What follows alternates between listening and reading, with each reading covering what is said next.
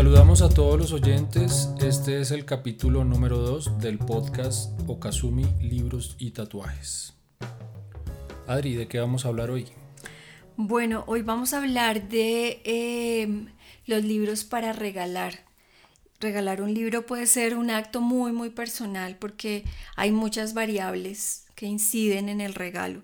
Entonces, saber qué le interesa a quién le vamos a regalar, qué suele leer, si le gusta un tema en particular, eh, si le gusta un autor, si lee lo suficiente. Es difícil, ¿no? Es difícil. Llegar a, ese, esa deducción. Sí, es difícil escoger un libro para regalar, así que eh, hoy lo que vamos a hacer es recomendar algunos libros eh, que pueden ser muy buenos regalos y nuestra novedad también puede ser un buen regalo para un gran espectro de lectores. Así que vamos a hablar de eso un poquito hoy. Y pues bueno, también de tatuaje, ¿no? Claro que sí. Hoy vamos a hablar sobre las recomendaciones después del tatuaje. ¿Qué se debe hacer para que el tatuaje sea exitoso y no, no tenga problemas el tatuado? Perfecto. Para los que no nos han escuchado, ya tenemos un capítulo al aire y en ese capítulo hablamos de los cuidados pre-tatuaje, de lo que hay que tener en cuenta antes, o sea que hoy vamos al después. Exactamente. Bueno, pues entonces arranquemos. ¿Qué tienes en cuenta tú cuando vas a regalar un libro?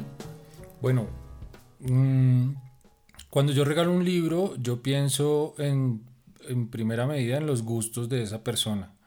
No me detengo a pensar tanto en la edad, ni como en, sus, eh, en su profesión, sino en los gustos personales.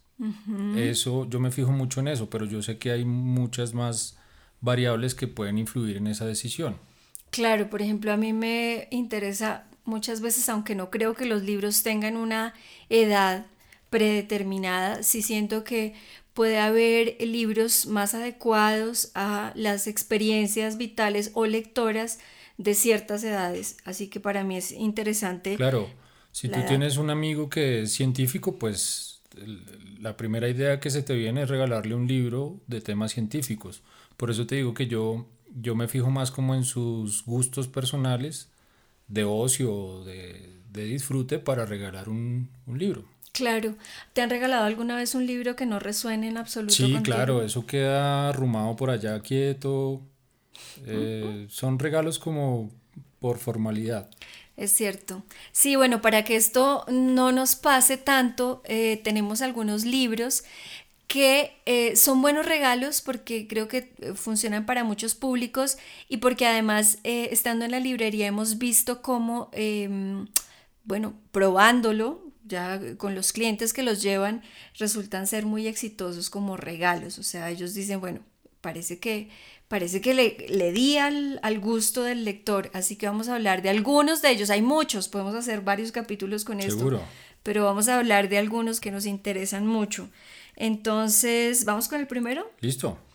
Bueno, el primero es un libro bellísimo de la editorial Libros del Zorro Rojo, que es Retratos Animales. Ah, ¿Tú, ¿tú regalaste ese libro alguna vez? Yo, yo le regalé ese libro a mi hermana eh, porque a mi hermana le gustan mucho los animales y fue un hit. Sí, yo creo que esa condición que a uno le gustan los animales y además que le gusten los objetos, el libro como objeto, porque es un libro bellísimo, es un libro de formato pequeño, cuadrado, y es un libro, mm, como dice el, nombre, de retratos animales, y es un libro que va entre el libro informativo y el libro artístico, porque eh, si bien eh, se enfoca mucho en, la imagen de los animales y de una forma particular de presentarlos, que ya diré cuál es. Eh, también tiene para cada animal una ficha donde se incluye toda la información sobre el, cada uno de los animales. Son 70 retratos de animales de todo el mundo. Ilustraciones de frente, frontales, todos nos observan. Yo, yo creería que son como, como fotografías retocadas digitalmente no tanto ilustraciones porque se ve el rostro del animal. Bueno, no sé si se dice rostro, el hocico, pues. Y lo chévere es que tienen, cada animal tiene, está vestido, tiene una chaqueta, tiene una camiseta, un gorrito, eh, eso lo hace muy atractivo también. Yo creo que son retoques digitales. Sí, fíjate que el autor, que es Yago Partal, es un fotógrafo barcelonés y a él le ha interesado siempre, hay como unos temas que, que, rondan su trabajo artístico, la fotografía por una parte, los animales le interesan y la moda. Por eso fíjate que es, es tan importante cómo están caracterizados cada uno de los animales. Eh, es como una humanización del animal y em, bueno, tiene esas características, ¿no? Uno se siente muy cercano al, personaje y es incluso divertido ver a estos animales con, con estas fachas, con estas pintas de personas. Mm, hay algo que es muy interesante en este proyecto y es que tiene un interés em, desde lo informativo en sensibilizar un poco eh, al público sobre animales que están en vías de, extinción. De hecho, es una información que se incluye en la ficha de cada uno de ellos, ¿no? En qué estado está eh, al respecto. Em, y bueno, es un gran libro para regalar justamente porque em, hay, hay, un interés particular, sobre todo en estos tiempos, por em, acercarse a ese tema de, del respeto animal. por supuesto, sí, de la conservación animal. Entonces, este sería nuestro primer recomendado. Yo te digo que mucha gente que va a la librería y ojea este libro, juega mucho con el libro. Entonces, siento que es un libro para niños o para jóvenes o para adultos. En realidad no tiene una edad. Fíjate que aquí vamos encontrando que efectivamente esto de la edad en los libros eh, a, veces se rompe y no es una cosa tan, tan formal. Bien, sigamos con el otro recomendado, por favor. Claro que sí. Bueno, este es un recomendado de una editorial independiente colombiana que yo quiero mucho em, y además también promociono mucho en la librería, me encanta. Gato, Malo. Enrique Lara, Gato Malo. Eh, sus autores me gustan, me gusta su trabajo editorial y bueno, sus libros, por supuesto. Y este es un libro que me gusta muchísimo, muchísimo. Eh, diríamos que este es un libro que uno podría regalarle a un niño, una niña, eh, pero yo lo he regalado. Para grandes también, sí, es súper bonito. Las ilustraciones son muy chéveres, es muy didáctico también, no es tan colorido.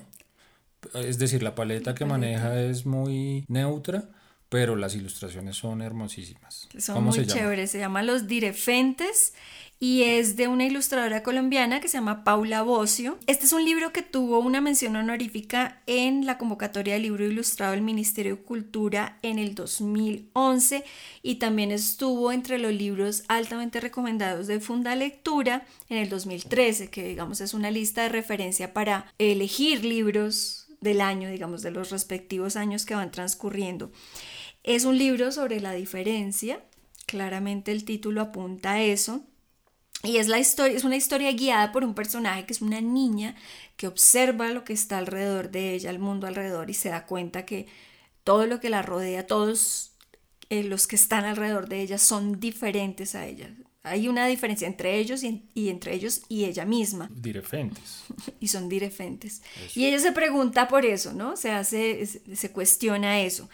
No, no diremos mucho más para que los lectores puedan descubrirlo, pero mm, creo que nos toca a todos los lectores y por eso mismo sería un gran regalo. Además, los libros que tienen como este, em, esa calidad en la ilustración, pues siempre serán un, regalo para los sentidos. Así que creo que este también sería un libro muy exitoso como regalo. Es súper chévere, sí. Súper chévere. Bueno, vamos a uno más gordito, pues digamos eh, con un poco más de texto. Sí. a una novela. No, no es ilustrado. No es ilustrado. El tercer libro que vamos a recomendar hoy es Malva de Hagar Peters. Aquí me van a perdonar porque no tengo idea de cómo se pronuncia este nombre. Es holandesa. Yo, bueno, voy a decir una cosa, la presenté en la feria del libro. Ella me dijo su nombre un par de veces, cómo se pronunciaba, yo toda la presentación lo dije mal, o sea, fatal. Aunque ella habla, habla español, ¿no? Habla español. Arrastrado, pero habla español. Sí, de hecho, y lo entiende, porque además eh, tiene una cercanía eh, muy grande con Chile. Y esa cercanía eh, de alguna forma le da un poco de justificación al libro que ella ha escrito, que es este libro Malva. Es duro, ¿no? Es duro. Bota varios secretos del mundo literario. Eh, sí, digamos, pues dentro de la ficción, dentro de la ficcionalización de esta historia que ella está contando, pues está la vida de Pablo Neruda. Eh, todos conocemos, a, bueno, no todos quizás, pero muchos conocemos a Pablo Neruda y su obra poética y admiramos mucho eh, el, trabajo que ha hecho en la literatura y lo que significa para las letras latinoamericanas. Pero en la novela, en Malva, se toca un aspecto de la vida personal de Pablo Neruda, que es el nacimiento de su hija Malva, Malva Marina Trinidad Reyes, así se llamaba, que nació con hidrocefalia y em, está contada desde ese personaje, que es esta niña que nunca habló, nunca habló porque la hidrocefalia no le permitió em, desarrollarse como lo haría cualquier niño. Murió muy pequeña, cerca de los 8 o 9 años, no lo recuerdo bien. Deja mal parado a Neruda, ¿no? Un poquito. Bueno, sí, digamos que eh, la referencia que hay es que Neruda no tuvo una relación de padre con Malva, le aterrorizaba el hecho de que esta niña tuviera esta enfermedad, lo, distanció, le hizo tomar distancia de ella. Y en la novela habla Malva, habla desde el mundo de, los muertos, habla con una voz muy íntima, muy cercana, le habla a la escritora, casi que le dicta el, libro. Efectivamente, lo que está buscando este personaje es dibujar a su padre y entender por qué, porque la abandona en el, en el amor, ¿no? Porque no logra tener un vínculo con ella, porque no logra ser su padre. Y en medio de todo esto, eh, Malva trae otros personajes del mundo del arte, no solo literario, sino de otros ámbitos artísticos, eh, personajes que han tenido relaciones también muy difíciles em, con sus hijos por causa de enfermedades y en otros casos relaciones admirables como el caso de Roald Dahl que a mí me impactó muchísimo cuando lo leí. Em, entonces trae personajes de la literatura y de las artes, pero digamos que lo que me parece bellísimo de esta novela es la voz de Malva, entre muchas otras cosas, creo que es una gran novela, la voz de Malva y cómo desde esa voz que es muy íntima, es muy cercana, muy empática, uno se conecta mucho, logra contar esta historia. Este es un libro editado por Rey Naranjo y bueno, recomendadísimo. Ya digamos, este tiene uh, como un cierto mm, camino entre los lectores, lectores que lean novela, que les guste la novela y quizás pues que les interese la vida de Pablo Neruda. Ese podría ser un gran regalo para, para estos lectores. Libros que sorprenden. Creo que esa es una buena táctica para regalar libros que generen sorpresa y que sacudan un poco. A mí me sorprendió mucho esta historia porque no, yo no sabía esa parte un poquito oscura de, de Neruda es, duro, ¿no? Reconciliarse con él eh, luego de, leerla y de investigar. Esto lo lleva a uno pues a averiguar un poco, ¿no? A ver si es chisme o no. sí, averiguar un poco sobre la relación. Y bueno, muchas de las cosas que están allí son reales y hay que luego reconciliarse un poco con, con la obra de Neruda. Bueno, estos son los tres. Bien, vámonos con la novedad. Bueno, hoy tenemos una novedad que a mí me sorprendió mucho cuando llegó a la librería. No tenía ninguna referencia a este libro, se llama Sueños de Raspachín de Matías Godoy, em, editada por la editorial Salvaje. Cuando llegó, cuando abrimos la caja, vi el libro, no sabía nada de él y me sorprendió la forma. Eso fue lo primero, el formato de este libro. Y las ilustraciones son hermosísimas. Yo creo que hacen un contraste muy interesante con la temática. Es un libro político, ¿no? Sí, es un libro que tiene una carga social y política también. Fíjate que es un juego, es un juego, es un libro arriesgado, es un libro que eh, se atreve a, a cosas desde el formato, incluyendo por supuesto la imagen, las ilustraciones. Es un libro que se lee de mm, atrás hacia adelante. Como leen en Oriente los japoneses. Sí, y como leen los japoneses y los árabes, ¿no? Que leen de, mm, derecha-izquierda. De hecho, las ilustraciones tienen una carga de esta cultura muy grande, ¿no? Sí, de hecho, pues el paralelo que se hace aquí es con los libros árabes, incluso con las historias árabes, porque tiene también un modo en, el, en, en, la forma como está escrito, en el tono. ¿Y habla de los 40 ladrones o qué? No, fíjate que ahí es donde se distancia y es como... Pero esa es la em, relación con la política colombiana. Ojalá fuera solo eso, pero no. De todas las de todos los personajes y los perfiles que hay ahí, el del ladrón podría ser el más... El más sanito. sí, el menos terrible. Hay de todo un poco. Pero entonces el juego sí es em, con la realidad colombiana, es un poco trasladar las formas, tanto físicas, ya vimos del formato del libro, como las formas de la escritura y de la narración de las historias de, de Oriente, el mundo árabe particularmente, a nuestra realidad. ¿No? Es como cambiar un poco el contexto donde se desarrollan esas historias. Entonces encontramos personajes como, bueno, ya no son los sultanes y los califas, ni los templos, ni las escenas religiosas, sino que estamos en el mundo de los campesinos, de las cabecillas de, eh, paramilitares, de, los terratenientes bueno, no, no, recuerdo haber visto ninguna motosierra por ahí. Pero ahí le, le cabría perfectamente. Pero sí es sobre estas realidades. Entonces vemos un poco como ese paralelo y ese juego entre esos dos mundos. Eh, las ilustraciones son increíbles y la forma como están dispuestas, ¿no? La diagramación del libro. Al final hay una eh, bibliografía de las fuentes donde están estas ilustraciones. Eh, es un libro que se disfruta mucho, por lo menos visualmente.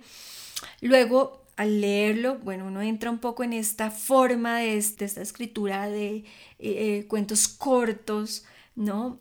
Con un toque de realidad colombiana, con cierta inocencia, con, no sé, las demostraciones de las jerarquías sociales de los personajes que se mueven allí de la inocencia del campesino, de la ah, arrogancia del terrateniente o del jefe paramilitar, en escenas que, bueno, que han sido muy comunes para nuestra realidad. El lomo, el, lomo, y las y los bordes de las el borde frontal son doradas no doradas es bien bonito frontal. es muy bello. El, todo el formato es bellísimo. Suaviza el tema un poquito. Digamos que te, te manda hacia otras direcciones también. No solamente te quedas en las historias y en los relatos eh, de lo que van sino que se enriquece con desde los otros sentidos con todo lo que el libro está proponiendo como objeto también entonces, bueno, esta es una novedad. Eh, ya tiene que será unas semanas con nosotros. Y pues ahí está, ahí está como recomendación. También es un libro que sorprende, entra perfectamente en, las, en la categoría de libros que se pueden regalar y sorprender. Bueno, ¿y dónde lo encuentran? www.ocasumilibrería.com o que a nuestro WhatsApp también lo o en Su achoque, péguense el viajecito. Péguense el viajecito. Comen almohábana y se llevan un libro. Parte del regalo de un libro puede ser llevar al regalado, al a escoger, claro. A escoger. Es, yo creo que es una de las mejores formas de regalar un libro, llevar a escoger. Bueno, ¿tatuajes? De una. Bueno, entonces em, hoy vamos a tocar el tema de los cuidados después del tatuaje. Yo creo que lo más importante durante este periodo del cuidado del tatuaje es la higiene. Ese es el primer punto. Voy a hablar de, del proceso de curación después del tatuaje. El tatuador cuando termina su tatuaje limpia bien el tatuaje, usa una espuma limpiadora para eliminar alguna bacteria que quede por allí. Según el estudio de tatuaje y según el tatuaje también, el tatuador pone un film plástico en la piel. ¿sí? Una capa protectora plástica en la piel, que puede ser un rollo de estos que se usan en la cocina, no voy a decir marcas, a menos de que nos patrocinen. O puede, puede utilizar un apósito curativo, que es mucho más, es de un uso medicinal. Este apósito deja pasar el oxígeno, entonces eh, es súper chévere porque eh, la piel puede respirar. Claro. ¿sí? Em, hay sitios, sé que hay sitios, lo he visto y lo he escuchado, donde aconsejan dejar este, este apósito durante días. Ese apósito debe cambiarse por periodos de 24 o 48 horas. Cuando se cambia, se debe limpiar muy bien la zona tatuada. Eso ya es tarea del tatuado, del cliente. Porque es una tarea que hace en su casa. Y como dije en el episodio anterior, el éxito del tatuaje es, es compartido entre el tatuador y el tatuado. Debes usar eh, agua tibia o fría, caliente no porque recordemos que el tatuaje es una herida y el agua caliente puede irritar la piel y generar una dermatitis o un problema mucho más eh, sobre la piel, eh, la piel externa. mala cicatrización, por ejemplo. Mala irritación. Bueno, mala cicatrización no tanto, pero sí rasquiña. Que, es como lo más, lo más suavecito que puede pasar. Sí, se puede infectar y se puede, se puede generar una, una cicatriz eh, mucho más amplia.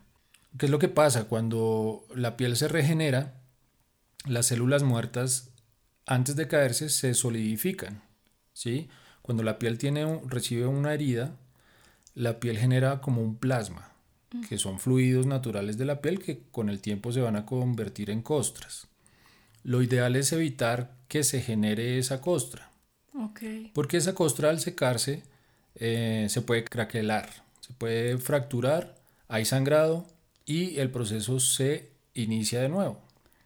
Entonces lo ideal es que cicatrice lo más rápido y lo mejor posible para evitar este riesgo de infección de, un, em, de alguna bacteria que se mete en la piel y una posible infección. Y además cuando hay costra y se cae la costra, ahí se va el pigmento. Sí, no pasa siempre, pero sí es una cicatriz adicional a la cicatriz que genera la aguja. Eh, algo que yo recomiendo es que si llega a salir una costra, no hay que retirarla, no hay que rascarse con las uñas, hay que dejarla que se caiga solita. La misma piel se regenera eh, sola y exitosamente con los cuidados de limpieza que te estoy diciendo. Este, este apósito que te digo es una barrera protectora. Eso es lo que, lo que se debe generar las primeras 24 horas. Porque el plasma que genera la piel que se genera en la herida, que es un fluido, si no hay una barrera protectora, tú llegas a tu casa, te lavas muy bien, te acuestas así nomás, sin ponerte la, el plástico mm, este, y es posible que se pueda pegar a la pijama o a tu sábana, y eso es inmundo. Horrible, sí. Eso es feísimo. Hay que usar una, una pomada regeneradora, no voy a decir marcas, a menos de que nos patrocinen, cada uno, cada uno de los tatuadores también tiene unas favoritas. Sí, hay unas famosísimas que se usan en el mundo del tatuaje y también hay métodos naturales. Yo recomiendo, que esto es un dato secreto, yo recomiendo el uso de miel, miel natural o miel orgánica. No van a usar el sirope ahí, no. No. Miel natural, eh, ojalá orgánica, aplicarla unas dos, tres veces al día, dejarla en la piel una horita, dos horitas, lavarla muy bien, secarlo a toques. Tú debes secar tu piel a toques con una toalla de papel desechable. No esas toallas húmedas, esas no, sino una toalla de papel de cocina normalita. Y te secas a, toques, no vayas a, raspar la herida. Ok. Porque duele mucho y te puede generar una irritación que no queremos que pase. La miel arde un poquito, ¿sabes? Yo lo digo por experiencia propia. Alcanza a arder un poquito. ¿Y cómo te fue? Me fue muy bien en la cicatrización, pero sí sentí al momento ardor. Pero pues eso es normal. Debes lavarlo tres veces al día, los primeros siete días, que es el proceso en, en teoría que dura la cicatrización, de 7 a 14 días dependiendo del tamaño del tatuaje. Si tú te haces una línea muy delgada, esa línea va a cicatrizar en 2-3 días. Pero si te haces un tatuaje en toda la espalda, eso va a durar un poquito más, sobre todo si hay relleno en ese diseño. Claro. No vas a usar nada de perfumes, lociones eh, o pomadas que tengan perfume. También va de la mano con el jabón que uses. Lo ideal es que sea un jabón antibacterial de pH neutro, sin loción. Oye, Entiendo que es mucho mejor un jabón líquido que un jabón en barra. Sí, si tú usas jabón en barra para bañarte, lo ideal es que hagas espuma en la mano, eh, limpies la zona tatuada y te pongas eh, bajo el agua que corra agua tibia o fría. Nada de piscina en los siguientes 30 días. La piscina es un caldo de cosas y bacterias. Mejor evitarlo. Nada de sol directo. No te vas a broncear al día siguiente de tatuarte porque te puedes lastimar la piel. Procurar no ingerir alcohol. Porque pasa lo que ya explicamos. El alcohol eh, hace que la sangre se vuelva más líquida y puede ralentizar el proceso de curación. Como ya dije, lo que queremos es que cicatrice lo más rápido y lo mejor posible. Esas son mis recomendaciones. Pueden haber más. Esto es como un resumen de, de esos cuidados. Excelente. Listo. Entonces, sigamos con la entrevista de nuestros invitados de hoy. Son los maestros de Nuevo Arte, Taller Creativo, una escuela de música y artes eh, que está aquí en Subachoque, moviéndose y haciendo un montón de cosas. Vamos a escuchar qué tienen que decirnos. Ajá, nosotros fuimos sus alumnos y ahora somos socios. Nos juntamos para enseñar cosas chéveres acá en Subachoque.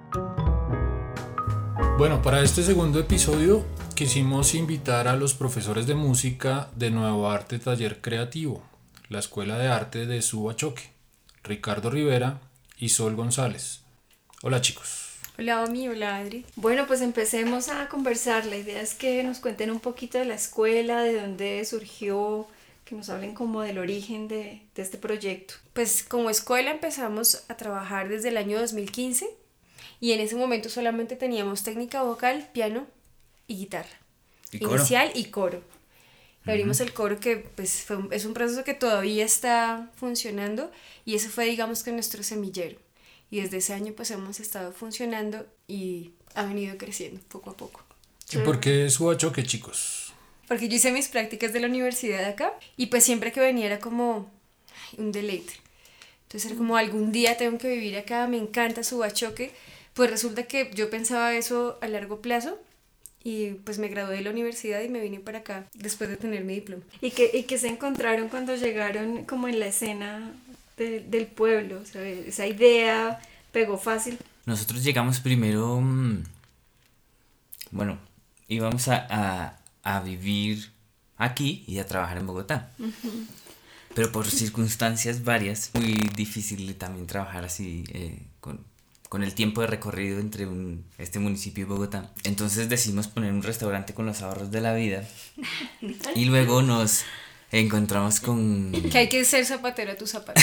un restaurante vegetariano. Un restaurante vegetariano, además. Y nosotros hacíamos los fines de semana música en vivo, pues porque nosotros pues, somos músicos. Eh, en, esas, en esos conciertos hubo varias personas como que, ay, ustedes, yo siempre he querido cantar, ustedes no eh, dan clases de música y nosotros pues obviamente hemos dado clases de música. En ese momento estábamos como empezando a vivir otras cosas. Bueno, entonces con un, con un grupo de personas empezamos a crear el coro, que fue como el, lo que decía Soda ahorita, eso fue como el pilar, el centro de, Pues también es porque fue nuestro énfasis en la universidad, o sea, yo me ah, gradué con énfasis en dirección coral. Okay. Entonces pues siempre era como el coro, el coro, el coro, y digamos que abrimos el coro y a partir de ahí todo empezó a crecer.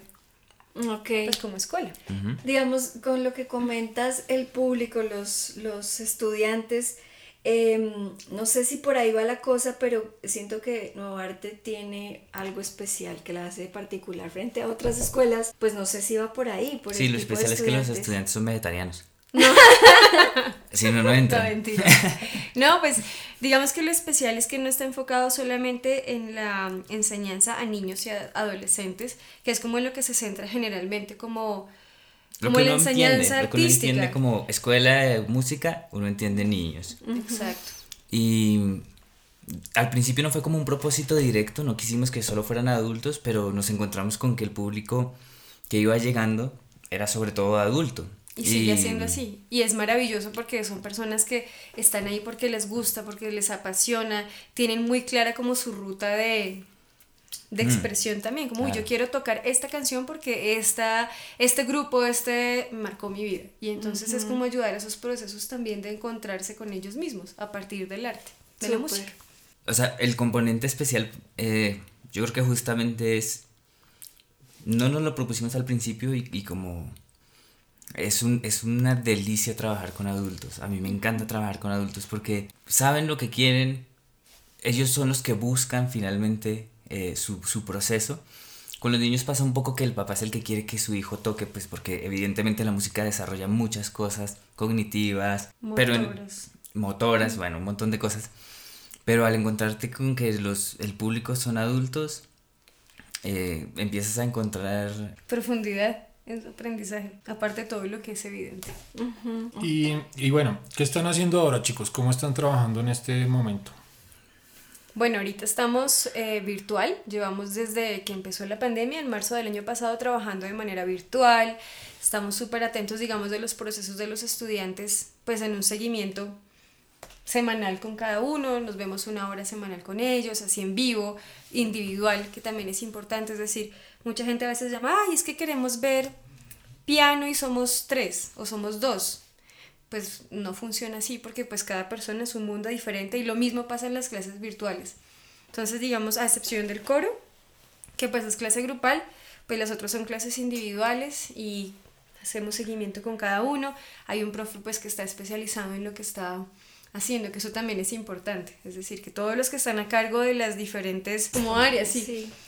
Como que cada uno que está frente a esas áreas pues está preparado para hacerlo. Bueno, ¿y por qué somos socios? Porque tú querías crear un emporio de las artes. esa, pregunta la vas a tener que responder tú. ¿Por qué somos socios? porque somos socios. No, porque ellos son los entrevistados. Ah, su versión de los hechos, por favor. La versión de Su versión. Yo creo que tenemos eh, una buena química de trabajo también, un gran cariño también y un respeto hacia el trabajo del otro. Entonces yo creo que eso es como una mezcolanza de cosas muy buenas. Ok. Yo creo que eso también. Sí, yo creo que cuando, cuando uno se encuentra con alguien que tiene un, un camino y que uno admira, eh, no se lo debería perder. Debería darse cuenta y, y reaccionar a que es una oportunidad eh, no solamente profesional. Que eso también es otra cosa que hace que uno sienta como eh, ese vínculo y esa naturalidad al hacer la, digamos, la alianza, la sociedad, ¿no? O sea, si, fíjense que, ustedes saben, eso pasó en, en un instante. Hicimos un proyecto y supimos. Después de ese proyecto supimos que, que estábamos para trabajar juntos y para crecer juntos. Y pues para aclararle a la gente que no nos conoce, entonces Nuevo Arte Taller Creativo tiene un área de música en la que ustedes dos son los maestros, tiene un área de artes visuales eh, de la que se ocupa Omar y tiene eh, literatura y escrituras creativas de la que me ocupo yo. Además hay como algunos maestros también en, en, música que se especializan como en ciertos asuntos particular, ¿no? Es, Ese es como el gran equipo y todo lo que convoca Nuevo Arte Taller Creativo. Pues yo creo que está bueno que nos sigan y no sé si ustedes quieren contar dónde están, redes, cómo poder encontrar información. ¿Cómo es el Instagram? Pues en Instagram estamos como Nuevo Arte Subión, Taller Creativo. En Facebook estamos como Nuevo Arte Taller Creativo. Y pues bueno, pues ahí estamos atentos. Ahí estamos entonces publicando fotos de cómo van los procesos. Siguen abiertas las matrículas. Entonces, pues para las personas que estén interesadas, pues hay una cosa que pasa cada cierre de semestre y es como el concierto que de todos los procesos musicales. Está bueno que la gente sepa que al final de cada semestre hay una muestra y que ahí se pueden dar cuenta como del trabajo y que sí, de todas formas está muy pronto para decirlo, pero si quieren ir hacia atrás y ver lo que ha pasado en el canal de YouTube de la de Nuevo Arte, ¿no? Tiene canal de YouTube. Sí, sí, sí, tiene ah, canal de YouTube también. Bueno, ¿algo más que quieran decirnos? Un besito.